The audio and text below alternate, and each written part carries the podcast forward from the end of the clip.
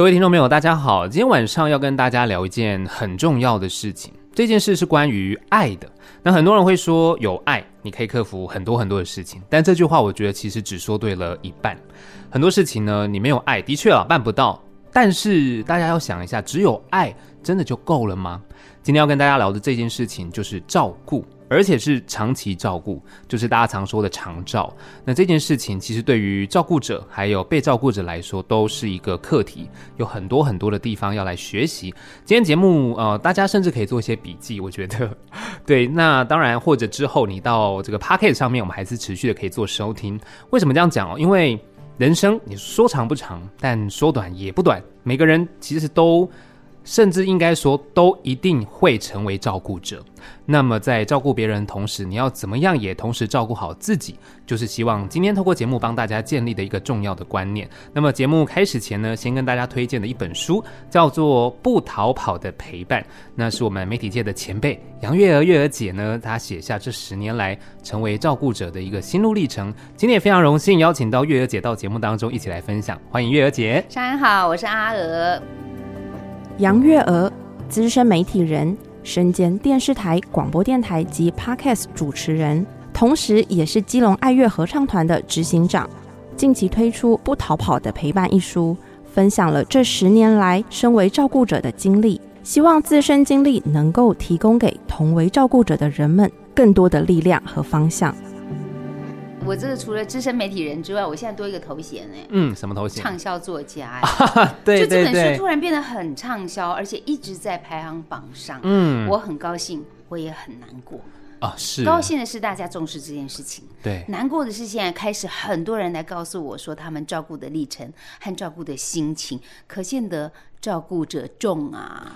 对，啊、因为现在对啊，照顾这件事情其实每个人其实都会碰到啦。那么在呃这本书《不逃跑的陪伴》，是不是请月儿姐先跟听众朋友分享一下？当然很多人看过了，可是有一些朋友可能没有看过的话，嗯、他会想说：“哎呦，畅销书，那它是讲什么样子的故事？”先跟听众分享。讲到了人性啊，讲到了爱呀、啊。你以为我们有血亲就一定有爱吗？你以为我们有爱就可以克服困难吗？所以我在这十一年，其实严格说起来有十一年的时间，我照顾了我公公在小三那里倒下。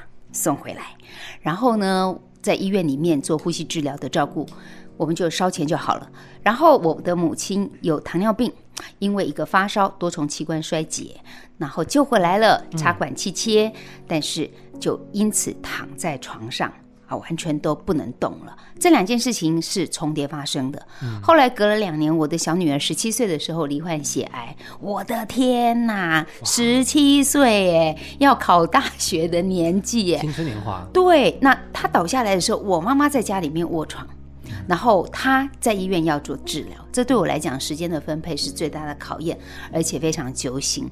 女儿治疗痊愈之后，往好的方向去，身上也没有癌细胞了。结果接着我的妹妹竟然中风了，而且她中风是当下，如果我没有叫她赶快去就医。据医生的说法，隔天就是一具冰冷的尸体了。哦，如此关键，这些我都一关一关的过，而且重叠发生，我要分身，虽然乏术，但也要想尽办法把它克服。我觉得都已经否极泰来了。前两年竟然我的大女儿莫名其妙得了脑炎。我到现在都还怀疑他是不是跟新冠疫情有关，可是很多事情是没有答案的，所以我就这样走过了十年的历程。我不是这么的孝顺，要当一个照顾者，我是不小心就成为照顾者。可能很多人跟我都有同样的心情，就是突然天外飞来一笔，你接到一通电话，你妈住院了，你爸现在出车祸，你就得要赶往医院，就在急诊室，后面的命运每个人就点点点。用把握比较快了哈，好坏就不知道了。对，所以我在这个历程里面讲到了这本书，很多人就说在媒体里面看到阿娥讲的很多我的这个历程和故事，都通常会跟我讲说啊，你不简单，嗯，你真是孝顺，我都会跟他讲说，买买买，你不要说我孝顺，我只是没有逃，嗯，我也没得逃。因为都是我亲近的家人，唯一是我公公，我可以略逃一点点，保持一点距离，嗯、还有我公我老公挡着。嗯、那我的妈妈、我的女儿，然后我的妹妹。都是跟我这么亲近的血亲。这个血亲在大家知道的时候就，就就会有第二个疑问，就说：哎、欸，都是你的女眷血亲呢？嗯，你有没有看一下祖坟呢？你有没有去这盖几的啦？对，真的啦，风水风水，看一下。我认识一个师傅。然后在脸书上跟你讲这种讯息的人，我已经忙着在照顾家人了，我哪有时间去拜访？还有在高雄，还在屏东的师傅，对，你只跟他讲回句谢谢哦，他还骂你耶。你还会碰到一些人来给你卖一些什么健康食品、神药，吃了这个会好，吃了那个会怎么样？这个医疗怎么样？几十万，我疯了吗？我我真的没有时间去判断这些东西的到底是不是有真实性。嗯，但我唯一能做的事情就是。关上自己的耳朵，我先把眼前要照顾的事情把它处理好。对，所以照顾者是在这么紧急的情形之下，你就变成照顾者了，而且不晓得期限有多久。呃，你节目可能做一年，对，但是照顾不知道是一年、两年、三年、四年，不知道，直到尽头。嗯，长期照顾了。对，其实刚刚月娥姐有讲到，成为照顾者，或者我们如果从被照顾者的角色来看，其实都是。很突然，一个瞬间，他可能就发生了一件事情，嗯、然后你就成为了照顾者，你就成为了被照顾者，他都是一个很瞬间的。所以，呃，我想要请月娥姐先分享一下，就是当初在呃，我们先从妈妈开始聊起好了。嗯、这个故事一开始听到妈妈的状况，其实，呃，在倒下的那个时候，呃，书里有跟大家分享到。照顾者其实我们都知道，长期是很辛苦的。对，所以对于被照顾者来说，他可能也不是这么理想的生活状态。嗯，那么很多人会选择说，就不要让他受苦。嗯嗯。不过在那个当下，因为哥哥，他在那个当下，他希望把妈妈救回来，是，所以就选择了弃切。嗯啊，不过后续的照顾是由月儿姐来这边呃来我承担的，对，有来承担的。所以呃，心理上面其实有分享到。多少会有点不平衡，嗯，那是如何去排解这件事情？我是排行老二，对，你们有人排行老二吗？嗯、我老二情节很深呐、啊。就是好的一定是哥哥拿走，对。然后呢，妹妹一定得到最多的宠爱。嗯。所以我从小就是跟在妈妈旁边。我们在基隆流浪头开包子馒头店。嗯。我大概五六点就要被妈妈叫起来去做馒头。嗯。我如果没有起来的话，我妈妈就那个吼哄上头哦，她就从楼下大喊 啊我啊！广播广播。你给我们起来！嗯嗯。奇怪哦，我爸爸、我哥哥、我妹妹他们都没有人打开房门哦。只有我会乖乖的下楼去帮忙哦。对，所以在这样的情形之下，我对妈妈其实充满了很多的不平，嗯，然后很多的怨怼。那个怨怼是来自于，因为我我我功课不好，不会读书，哥哥妹妹表现的比较好，所以我在这一块我没有办法满足爸爸妈妈的那种。他们的心情期待，嗯，所以呢，我也得过很多奖，哎，对，可是他们不喜欢呢，就是朗读啊、嗯、哼哼哼演讲啊。我妈还会讲说啊，铁个家在一起被煮汤哦，我也不知道哪个奖杯可以拿来煮汤，意思就讲说你拿那么多有什么用？可是上岸，我我我做这个广播节目。嗯我是靠嘴巴吃饭的人。对，我演讲，我朗读，我错了吗？嗯哼，对呀。可是当时的父母不知道你的你的强项，你的才华在这里，所以也可以给很多人借鉴，就是说你的孩子顺势发展，你要去挖掘他有强项的地方，对，而不是一直去否定他，说你怎么这么不会读书？嗯哼，你怎么考试这么差劲？对，我虽然不会读书，可是我一直是班上最乖的孩子，我们老师好喜欢我，我一直当学艺鼓掌。嗯。因为我就是会乖乖的，你交作业啦，不交，等一下老师又骂你，我东西又收不起，哎、oh.，我会苦口婆心。对，老师一直跟我讲说。我发现你很有说服力，老师我也觉得。那你看我以后是不是做业务比较好？很会说话，很会说话。嗯、所以我的强项其实在家里面是被压抑的。所以在我成年之后，我靠着自己的努力，我在基隆这个小地方跳到台北来，跳到中广，然后跳到公共电视。我真的是凭自己没有背景、没有人协助的情形之下，我都是去参加海选呢。嗯，然后我竟然还可以入选，我也觉得我好棒棒。可是回家没有人给我鼓掌。嗯，但我我好像必须要靠自己。嗯，有一天遇到一个伯乐，比如说像我先生，他就很赏识我。他经常跟我讲的事情就是：“你真的欠栽培，不然你不得了。”嗯，我说我知道。我光是身高，如果可以长到理想的话，今天没有林志玲啊！啊，没错，没错，没错，就是呃，赏不赏识你，其实给你的互动跟回应是差异很大的。对，在妈妈倒下来的那一刻，我心里面很纠结，因为妈妈是有躁郁症跟忧郁症，有点混杂在一起。对，也因为我跟在她身边做包子馒头，她情绪是阴晴不定的。嗯，他可以从菜市场这样走过来，我明明站在店头帮忙卖包子馒头，他看到我二话不说就啪给我一巴掌。哦，你知道发生什么？我也不知道。对，我就哭了。隔壁的阿姨就出来拦着，买啦。就乖呀啦，按我熊乖，跟他一来给你倒沙缸，哦，我还是继续哭。那我妈妈还恶狠狠的看着我，我不晓得她发生什么事，对我也不能问她，你为什么打我一巴掌？嗯。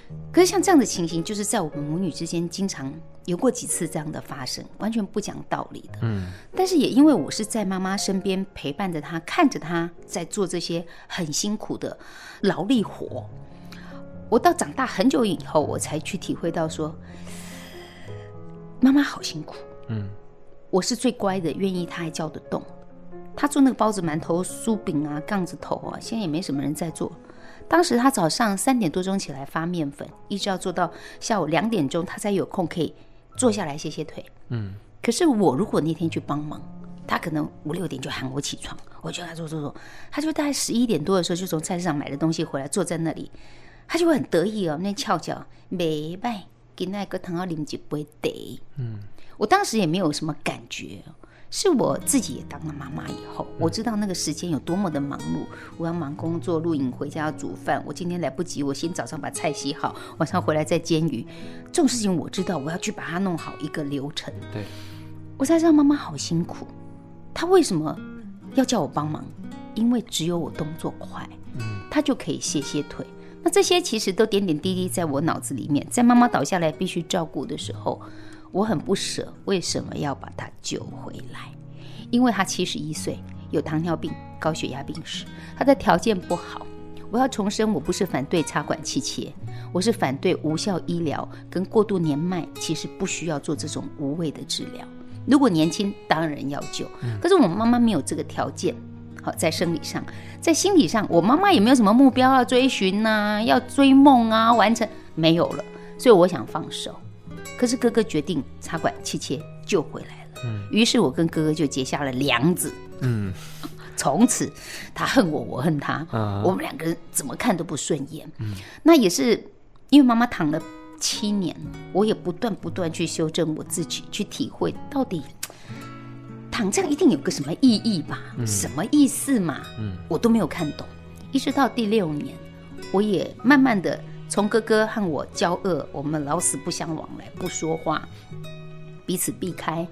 到后来，我觉得妈妈好像还是希望我们手足可以考这会。嗯，所以我就开始试着跟妈妈讲说：“妈，在哥哥来的时候，哥哥是爱你的。”因为已经过去了嘛，嗯、可不可以过去了就让他过去？当初他是想要救你，所以插管气切。嗯，我也是爱你的，所以我们很高兴你在我身边，我可以照顾你。第一次讲的时候，我心里很想 copy，，因为 因为那不是我的真心话，嗯、我只是拿来练习。对，可是因为正因为我在练习，我看到了哥哥红着眼眶，他他手臂靠在我的手臂旁边，我感觉他在战斗。他是我哥，不是我的仇人。我忽然理解到说，说他对妈妈有满满的爱，但他不会表达。女生可能比较擅长表达。我觉得恨哥哥为什么要给妈妈插管气切，让妈妈过了没有品质的生活。可是，在哥哥看来，他只有一个理由，他要救妈妈。那我想让妈妈圆满是爱，哥哥想要救妈妈，难道不是爱？只是我们看起来是觉得他用不好的生活品质活着。对。那如果事实已经是这样，到底是谁要调适？后来我选择说：“阿伯，我试试看调试看看好了。”嗯。那我也必须要活下来的原因，是因为我中间还遇到了妹妹中风，还有我女儿生病的事情。对。我就在女儿生病的时候，大家都觉得卧床生病的那个人没有用。被照顾者他没有用途啊，真的没有用途。嗯、可是我妈妈竟然产生了最大的用途，那就是我必须坦白让我妈妈知道我女儿生病了，要不然他看我不在家，也知道怎么怎么回事，想问嘛，嗯、啊，他又不能讲话，嗯、我就坦白跟他讲说小珍生病了，嗯，得血癌。啊，我以为我妈妈失智了，脑子不清楚，不是，她眼泪马上哗啦哗啦掉下来了。然后就换我想哭，我就忍住泪水，赶快接着讲我要的，我要的期待是什么？嗯，我跟妈妈讲说，我要在医院照顾小珍，陪她二十四小时治疗。妈，你要帮我，我叫一个卧病的人帮我。接到恋爱天蛙，嗯，妈妈你要帮我，你要喝水，因为你不喝水，痰就会很浓，抽痰你就会辛苦。你不喝水，你尿道会发炎，你就会发烧，我又要送你去急诊。嗯，你不喝水，大便大不出来。啊，你又要叫我回来帮你抠大便，因为我们家看护不抠大便的，大便是我负责的。嗯，我就是大便人，一肚子大便。所以，当我提出具体的请求，我妈妈做到嘞。你要好好吃，好好睡，你不要闹情绪，否则我没有办法照顾小珍。所以，她帮了我好大的忙，让我可以在医院陪伴小珍度过八个月的血癌治疗，然后身上已经没有癌细胞了，痊愈了。这些其实我妈妈有很大的功劳，可是，在当下，也许别人看来那我也不做啥，他什么也没做。有些时候什么都不用做，我最需要的只是心理的支持，就是一个情绪上的支持最重要。你说啊，我就帮你做这些事，虽然也很重要，但是我我我知道我自己内心被支持的感觉最重要。如果看过我这本书《不逃跑的陪伴》。很多人佩服说：“阿二姐，你都自我剖析，承认自己个性不好，然后承认自己撞了怎么墙，怎么样去转念。”我说：“承认是你们看起来好像觉得我很乐意分享，其实事实上我是在跟自己和解。这一路上，我我经常得到的赞美就是：‘阿弟的就搞啊，阿弟看看啊，阿弟朱麒麟呐。’”啊，你开始不摘雕啊？那你觉得这个赞美到底是不是赞美？也是也不是。他真的是真心诚意的觉得说啊，我蛮不错的，过得挺好。那但我听起来其实很多语调哦，你看语调真的是很重要。对，我就觉得是讽刺啊。嗯，你搞要考试啊？嗯，那我我我以前我经常被妈妈情绪勒索，我也是经过很大的成长去改变的。那个勒索，我经常跳进去妈妈的勒索里面，还跟她跳恰恰。就他已经在找我麻烦哦，我还跟他对骂，他已经在嫌东嫌西了哦，我还跟他算账。那你说这个恰恰是不是越跳越猛？我都要霹雳舞了，两个人对跳，你知道吗？对，最后都已经要全武行要打起来了。嗯，后来我就发现说，好像好像我不应该要跟着他去打转。我写这本书《不逃跑的陪伴》，是我自己在梳理我自己，我在剖析我自己，我自己帮自己找到了一些答案。包括我回想以前妈妈对我的情绪勒索，虽然已经不能改变了，可是我觉得我当时也不聪明。洛桑加参医师有一次跟我讲了一个故事，他当兵的时候看到两个人吵架，嗯，然后第三个人也跑进去劝架，啊，就三个人吵成一起还打起来。他在旁边看的感觉就是说，啊，两个疯子已经 K 笑了，另外一个又加进去，那不是半个疯子吗？嗯，所以。对于情绪勒索这件事情，我当时不会，我后来学会，他要勒索给他勒索啊，我可以拒绝勒索。嗯，我跟你演一场也可以，你骂我，我就啊你骂，我当你唱歌。嗯，你念呐、啊，你念呐、啊，我也是跟你笑笑。嗯，我们做不到这么皮，我们就是修养不够，被讲到戳到要害的时候你就跳起来。比如说我妈妈讲说，啊，这个 gay 佬啊，哦，我就跟。我哪有 gay 哦？我已经帮你做这么多事情，你为什么骂我是 gay 哦？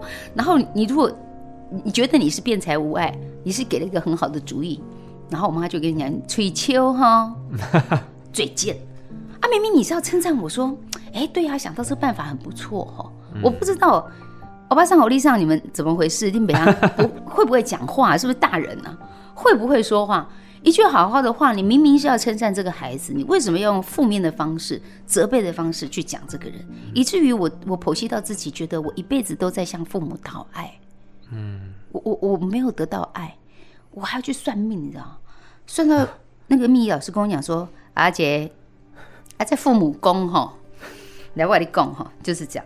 好啊，所以没关系啦，好，不要再跟父母讨爱了啦，因为你已经有能力爱自己。”刚刚你知道我听到这句话竟然哭了，嗯，可是我心中的小女孩就是好渴望被疼爱，好渴望被称赞，要不到，要不到，到底该怎么办呢？要难过吗？我好像只能够释怀，因为我爸妈都走了，事实证明要不到，不需要要了，不用了。你有足够的能力爱自己，所以不要去期待别人怎么爱你。或许我可以爱自己的方法超级简单。今天很忙很乱，就让自己千万不要心情浮动。有人要找我麻烦，一副要干架的样子，我赶快趋吉避凶，离他远一点。嗯、正面走过来，怒气冲冲，左边左转，我就跑掉了。嗯，就我怎么样让自己可以趋吉避凶？对，就没有什么如意的事情都给你了。但也有人说啊，阿娥你好幸福哦，你老公那么好。我说啊，你看看我的兄弟姐妹，你要不要挑哪一个？没有十全十美都给你嘛。既然不能挑，你可不可以看到你拥有的好？嗯，啊，不好的就给他睁只眼闭只眼，就过了吧。对，我现在降低很低的标准，就凡事只要没有立即生命的危害，没有马上不得不怎么样，我就让他缓一缓，就缓一缓，否则自己自己先过不去，情绪不好了。骑车开车很危险呢，对，没错，很危险呢。嗯，那尤其好可怕的折磨是什么？脑子里的声音啊！生气的时候，我心里面还好多的小剧场哦。嗯，我心里面想，哥哥跟我讲了什么话？我这么他下次我碰到他时，我要我要回他什么什么什么？哇，剧场一直跑哦。没有啊，你现在没有碰到他，你在跑什么跑？对。然后越想越发现，哎，车子如吹如进，如吹如进哦。哎，拍谁拍谁，动起来哈！你情绪不对了。嗯，你要有那个警觉，知道你情绪不对了，你好像什么事情也听不进去了。那个时候，停止你所有手边的事情，对，坐下来，喝杯茶都好。情绪这件事情其实真的是一个课题，因为其实阿尔姐在书里面有讲到，呃，你要照顾妈妈，然后其实也要照顾家里，其实煮饭什么的都还是有。那有一段我其实印象非常的深刻，就是你忽然之间情绪上好像是比较。控制不住了，然后你呃，就是很，就是歇斯底里，对，然后大声的对整个家，不管是没有特别对谁，但是其实你就是喊说，为什么都是我，什么都要我，嗯，然后是刚好女儿说她要去夜唱，嗯，然后你就对她，对 对她这件事情非常非常的生气，然后我觉得女儿的反应，我看了之后觉得很暖心呢。其实我女儿是一个胆小鬼，她是不敢的，嗯，但是。那天其实我压着很多的情绪，我又上好的妆，然后准备要出门，也穿好了衣服，背的包包。那我已经有一点点在哥哥那边、妈妈这边，还有看护家里也有事情，然后还有工作上的事情，我已经挤在一起了。对。然后我好不容易还把自己打扮得漂漂亮亮，准备出门。我妹妹女儿迎面而来跟我讲：“妈，我今天晚上夜唱哦，就跟平常一样交代我而已。”对。我一整个发飙，我就把包包丢下来。为什么要夜唱？为什么一定要夜唱？你不知道舅舅怎么样吗？阿妈怎么样啊？啊，你也是什么什么的吗？我就开始数落这些事情，你知道吗？虽然这些事情跟他一点关系都没有。对。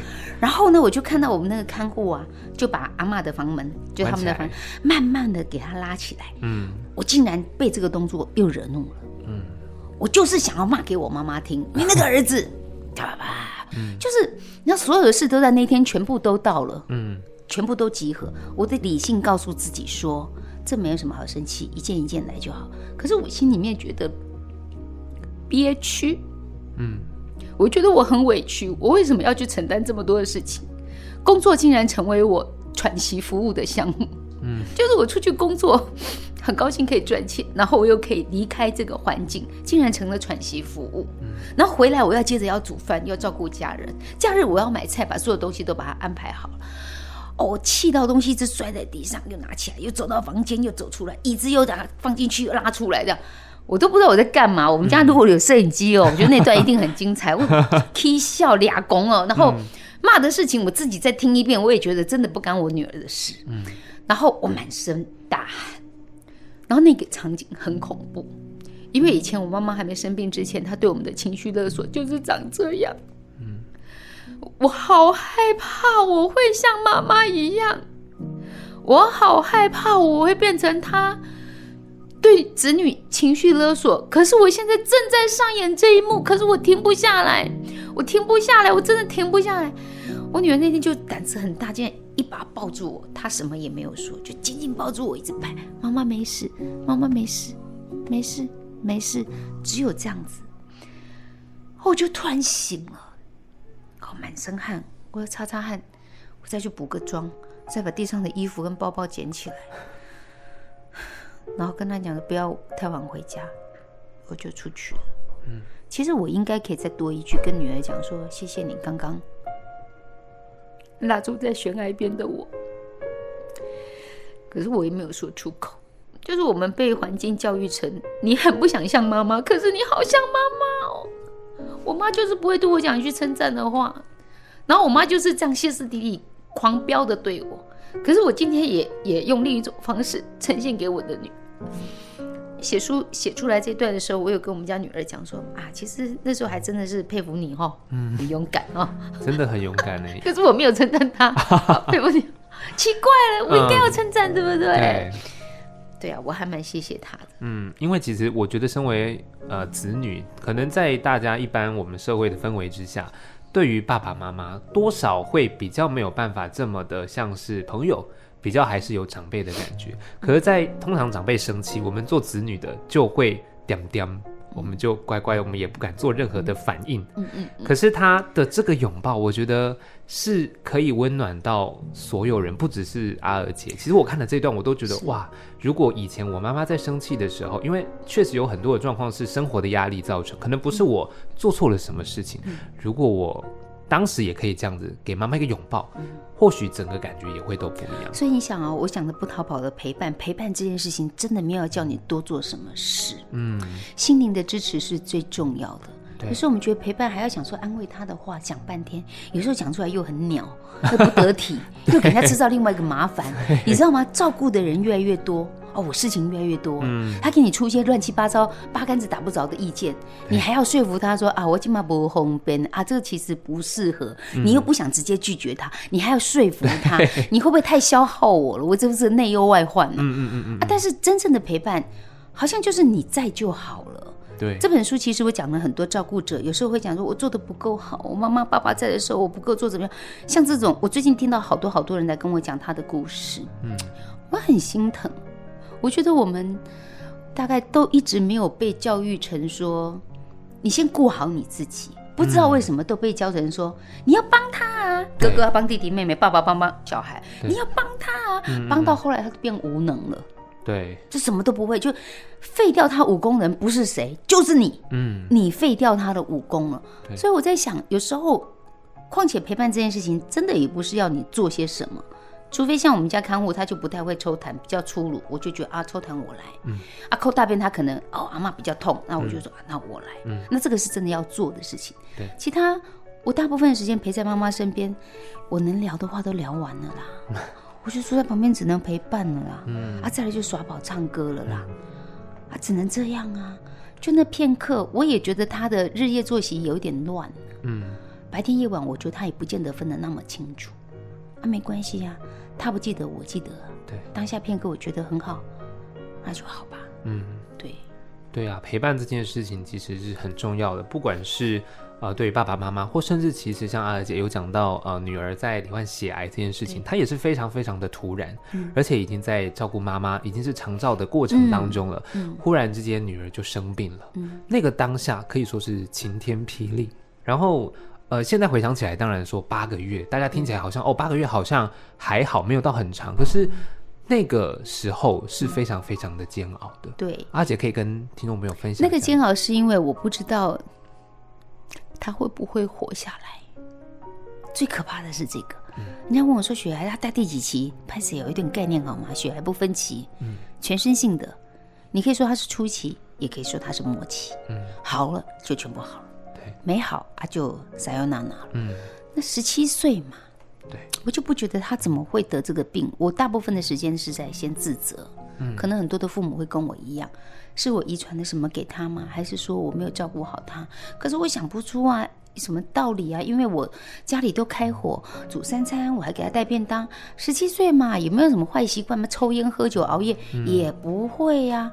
医生告诉我说不要再想了。这跟那都没有关系。你在儿童病房看到那小小孩两岁三岁，哪有什么坏习惯？嗯，他就是得到了。对，好，医生这话我也听进来。我不要去自责，我不要对号入座。嗯，但是也在医院里面，我看到所有的孩子都变成霸王。很容易有特权，嗯，那他的手足就经常会被忽略。比如说，你会看到一个小孩被骂：“你不要碰哥哥，哥哥生病了，你在干什么？”啊，那个小的就被责骂了，嗯，啊，或者你怎么不帮妹妹干？嗯，你是什么哥哥啊？我就在那里目睹了这一切，活生生在我眼前发生。然后那个生病的人就成了霸王了，就是你不睡没关系，你要什么让他给他，你不要跟他抢，哇，什么都合理给他。我看在眼里，我有两个女儿，我就跟我老公商量说，我绝对不能让我的小孩变成这样。嗯，那我有把姐姐拉在我身边，跟她讲说，你得帮妈妈，因为我礼拜五固定要去露营，所以其他时间都我照顾。那那天姐姐刚好没课。我就说，那那一天妈妈要拜托你帮忙，除了拜托他帮忙之外，我事后会另外再找时间请他吃饭，嗯，单独跟他也私底下了解一下妹妹的状况是怎么样。嗯，我觉得我们很多的学习是来自于你看在眼里，你有没有去把事情想深一点？嗯，也许你看到一个在骂小孩，你不要跟哥哥抢了，你还认真在看他抢什么？这有什么好抢的？啊，你就失去了让这幕戏演在你面前的意义了。嗯，这幕戏在我眼前。我现在都会很谨慎的看待我周遭发生的一切。我觉得每一件会到我眼前的事情都是有意义的。对，只是你看不看得见，你有没有愿意把它想深一点？嗯、那也因为看到他们的作息混乱，我就告诉我的女儿说：“我让你休学一年是最简单的。嗯，可是我跟爸爸觉得你不用休学一年，你一二年级的成绩都很好嘛，嗯、三年级校长说让你用作业的方式可以替代，也可以毕业嘛。嗯，那报名已经报了学测了。”要不要去考？嗯，我他就嘟嘴巴了，他当然不要。医生都说我可以休学一年了，爸爸就跟他讲说，休学是最简单的事情，但是跟同学一起上去，彼此还有一个力量互相鼓励。对，如果你休学了，下一年他们大学都到外面去了啦，对，都不在台北了，也不在你身边了，剩下你一个人，你觉得你还有没有那样的毅力可以撑后面的段路？嗯他想一想，好像有道理。嗯，那爸爸又讲说：“你们看很多夫妻离婚、吵架，离婚是最简单的，还会吵架那些事情留下来和解、留下来沟通，那才是最难的。”我就看了我老公一眼，你应该不是说我，应该不是啊，他应该不是暗示我，他只在告诉孩子说，拒绝跟不要、删去法、不做是最简单的。嗯，面对处理跟学习，然后让自己可以往更好的方向去，那才是困难。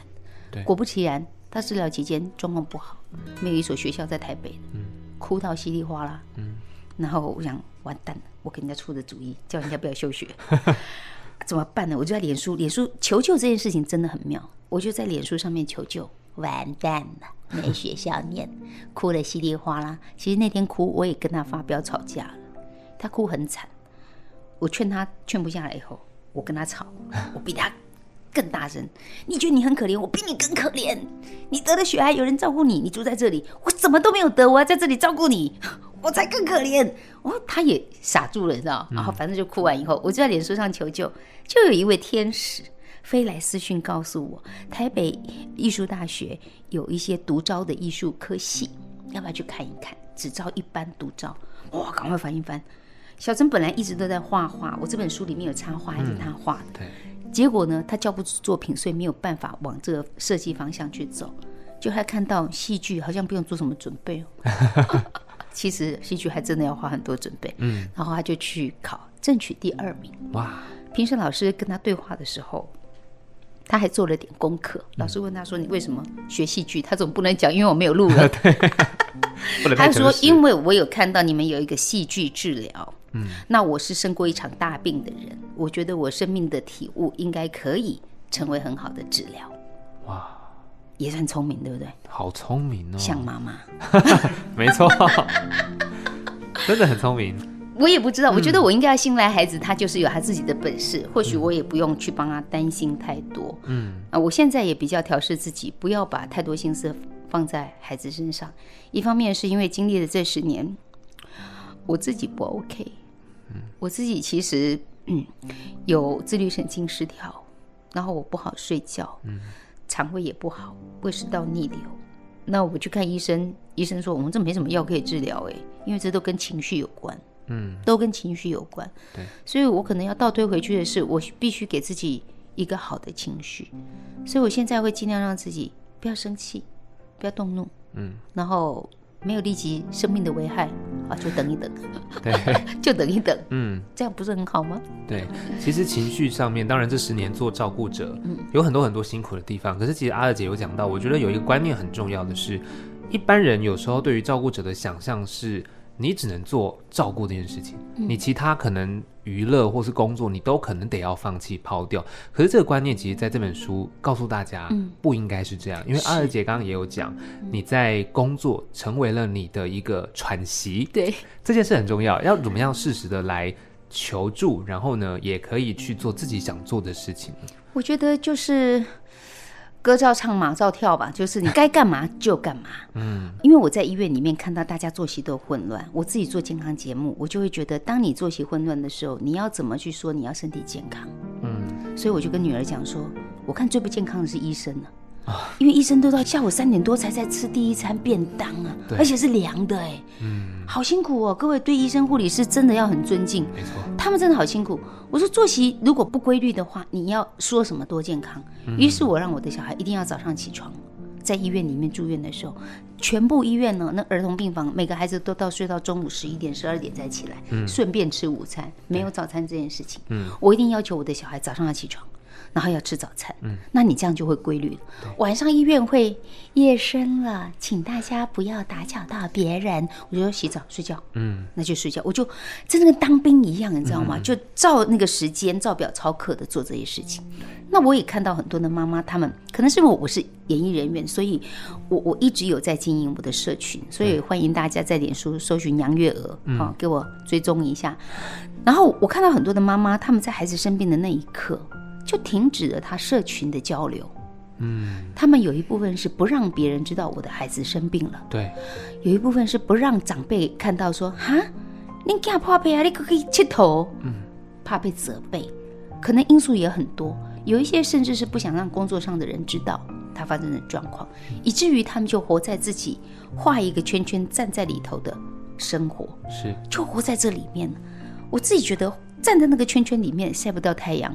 喘不到气，嗯、看不到阳光。对，你是不是应该用比较开阔的心胸去看待你生病这件事情？所以我就跟小陈好好商量说，我们要照表上课。然后我去跟他的同学商量，也跟老师说，呃，当时还没有那么流行直播，可是脸书已经可以做这个功能了。嗯，同学就用手机把它放在教室，像看情境剧一样。嗯，那数学课、英文课、国文课，他就跟着上。可是治疗真的没那么简单。他很痛不舒服的时候，我就只是把那个电脑打开。那他如果没有起来，我就没有特别逼他。那如果状况好，我就说：“哎哎哎，看一下同学都已经在上课，你在干嘛？”嗯、然后他说：“啊，那谁还在传纸条哦？好像情境秀一下。啊”那他那时候不愿意，他就说：“妈妈，我这样欠人家人情，嗯、麻烦人家。嗯、欠人情这件事情，我真的很想告诉大家，不要害怕欠人情。嗯，下次你就有机会还他。”现在社会比较你住你的，不像以前的四合院，大家就跑来跑去，有那么多邻居。对，隔壁邻居你都不知道是住谁，嗯，你根本没有机会彼此了解交流。可是隔壁邻居好重要。我们家对面的邻居，他们家照顾了老先生、老太太两个人，我就经常会跟他们互动。就有一天老先生走了，来不及，然后小孩来敲门，那不知道该怎么办，我就马上帮他联络里长。嗯，哎，这个很可以帮忙。他们可能要亲戚。还没有办法立刻赶来，对，那邻居可以啊。可是我们现在大家比较不好意思麻烦你，嗯，你也不好意思麻烦我，好，你不要去跟他借鸡蛋就好，因为现在鸡蛋很贵，对，好啊。你有时候你麻烦我，我下次我比较好意思麻烦你嘛，嗯，人就是麻烦来麻烦去，交情就深啊，就有话题啦，对。可是我们就觉得怕麻烦人家。那小珍因为麻烦的同学帮他，等他痊愈之后，哎，同学有事情找他，我说那你再帮忙就好了。嗯，我还给你，不还也没关系。嗯，你不是故意不还的，是恭喜他没有事情需要你还，不是吗？嗯，对呀、啊。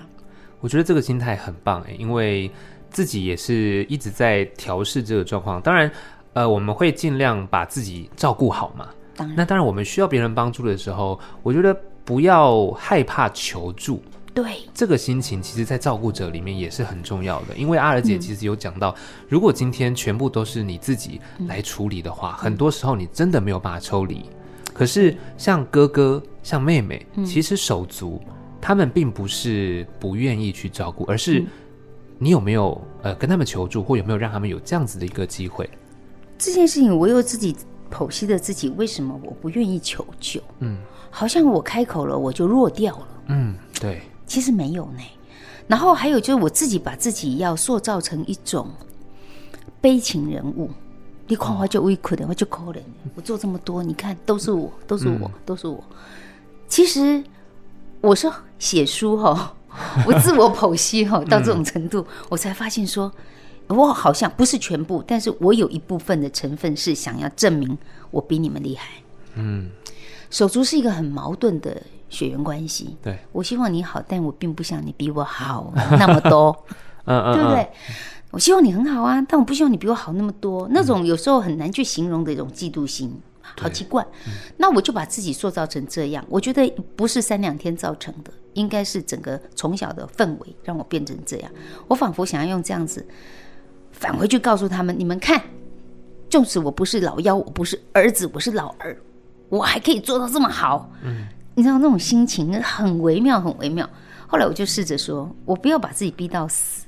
弓搭到满哈，箭还没有射出去，弓已经断掉了哈。嗯、所以我就有一次我在医院里面陪女儿的时候，我妈妈要回诊。平常我都会自己把孩子安排好，那冲回去带妈妈去看回诊，然后赶来赶去，然后再回医院这样。那天我就想说求救吧，求救吧。我就在我们家的群组里面问说，明天妈妈要回诊，我没有空去，我还在医院，谁可以帮忙？然后我就把它送出去之后，我就不敢看了。嗯，因为我还是有期待。我害怕被拒绝，嗯，我好害怕被拒绝，啊，隔了一会儿把它拿起来以后，我就哭了。哥哥妹妹第一时间都举手了，他们很乐意，然后也让我好好喘气。后来是哥哥带妈妈去晒晒太阳，看看医生，呃，吃了一个饭，还逛一逛啊，买一点面包回家，然后拍了一些照片给我看。我竟然在医院里面看这些照片，一直哭。好像哥哥说我都霸占妈妈，也不完全不对，因为我都觉得我看好啊，我就把这些事情扛下来做了，我没有给他机会去表现他对妈妈的爱，以至于妈妈对他的恨越结也越深。我在最后下课之前要怎么解掉这个结呢？我也不喜欢妈妈带着一辈子的遗憾，觉得他儿子对他不好，所以我才会有后面的改变，说无论如何要告诉妈妈，哥哥是爱你的。而当哥哥在哭的时候，我想那个眼泪已经证明了，我们还是手足，还是血浓于水，就真的是亲情，没有什么天大的事情要一辈子交恶，嗯，不来往的。对啊，其实，在我觉得长照的过程当中，有手足其实互相的分担啊，或者是一些状况，当然是很棒。不过，呃，对于照顾的方式啊，或者是很多其实观念想法会不一样，那个冲突产生，其实。会有点可惜啦，我相信对妈妈她看在眼里，可能也会觉得哇，怎么会这样？但还好后来其实是有告诉妈妈，其实我们都是爱你的。对，当然我们选择的方式也许不太一样。嗯，那呃，今天节目其实也想请月儿姐分享，就是这整个十年呃十多年的过程，其实很辛苦，但是也让阿娥姐有了很多的体悟来跟大家分享。不过我觉得。嗯很重要很重要的是要跟听众朋友说的，就是因为我们有讲成为照顾者或是被照顾者都是非常突然的，对，你其实是措手不及的。那么我们在呃还没有遭遇到这些情形的时候，我们是不是应该可以做些什么样子的准备呢？第一就是不逃跑的陪伴这本书，你一定要看，因为它很好看，嗯、就是看别人的故事，对。我我一直不知道我写的很好，一直到别人跟我称赞说：“哦啊，真的哦，这样写的不错哟，真的很好。”那我都告诉人家说，这本书你不要自己一个人私藏自己看，嗯，你要看完以后呢，客厅放一下，哦，饭厅放一下，对，玄关放一下，嗯，妈妈在厨房也给她放一下，啊，妈妈可能就在做菜没事等待的时候啊，翻两下翻翻，哇，啊我真可怜啊，哎呀，你今晚哪安呢哦？如果他说，哎，上恩。我我我跟你聊一下，妈妈那个存款哈，还有妈妈那个地契什么，你就赶快坐下来聊。对，它是一本敲门砖，嗯，就是在别人的身上看到的故事呢，就是别人的故事嘛。对，事不干己，你都可以长篇大论的批判，没关系，反正我也听不到。嗯，他要按我告公哎，其实哥哥是很可以帮忙的啊。嗯，其实也是没关系，那就是你们聊天的材料。是。那聊完之后，如果你还有翻到后面的附录，我有提醒大家，病人自主法，嗯，想一遍，嗯，跟心理医师聊过之后，确定你觉得人生没有什么遗憾，到时候紧急状况你不要急救了，你就可以把它建制下来，然后还有三个亲属帮忙签名，这就成立了。对，就是天边孝子突然打电话回来说，不行，我要救。不会，不会发生了，就还是会遵照你的意思来完成。嗯，那因为我后面还把继承的事情也写了一下，对，也把保险的部分也提了一些。嗯，如果各位你现在在你不同年纪的需求，你会在保险上面做一些调整，就看一下吧。好、嗯、啊，或者是在继承上面你想有一些了解，父母都躺下来，我动用不到他的钱怎么办？到法院去申请监护，嗯，你就会有那张单子到银行里面就可以动用到。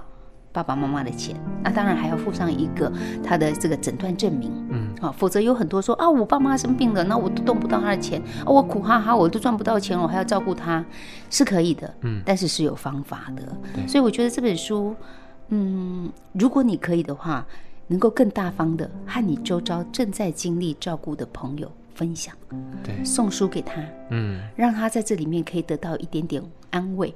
有人说，那你看完这本书，阿娥姐你到底教了我什么样的招数？没有，一招都没有。嗯，可是你看完以后，你会有你自己的答案。对，每个家庭本就不一样。是，可是你看完以后，你可能会学阿娥姐，好，我至少忍住，今天踩住刹车。嗯，好，我至少明天再讲。好，我至少两件事情分出顺序。当你在重大事情发生的时候，你可以把这几招分得出来，你已经一级棒了。嗯，再来就是一件一件处理就好。对，其实这本书确实在那边也是要推荐给听众朋友，因为它就像阿娥姐说的，这是故事，你看完之后，你从里面得到的东西是你自己的。对，对，你要怎么样子去面对你可能人生会遭遇到的事情，因为每个人家庭不一样。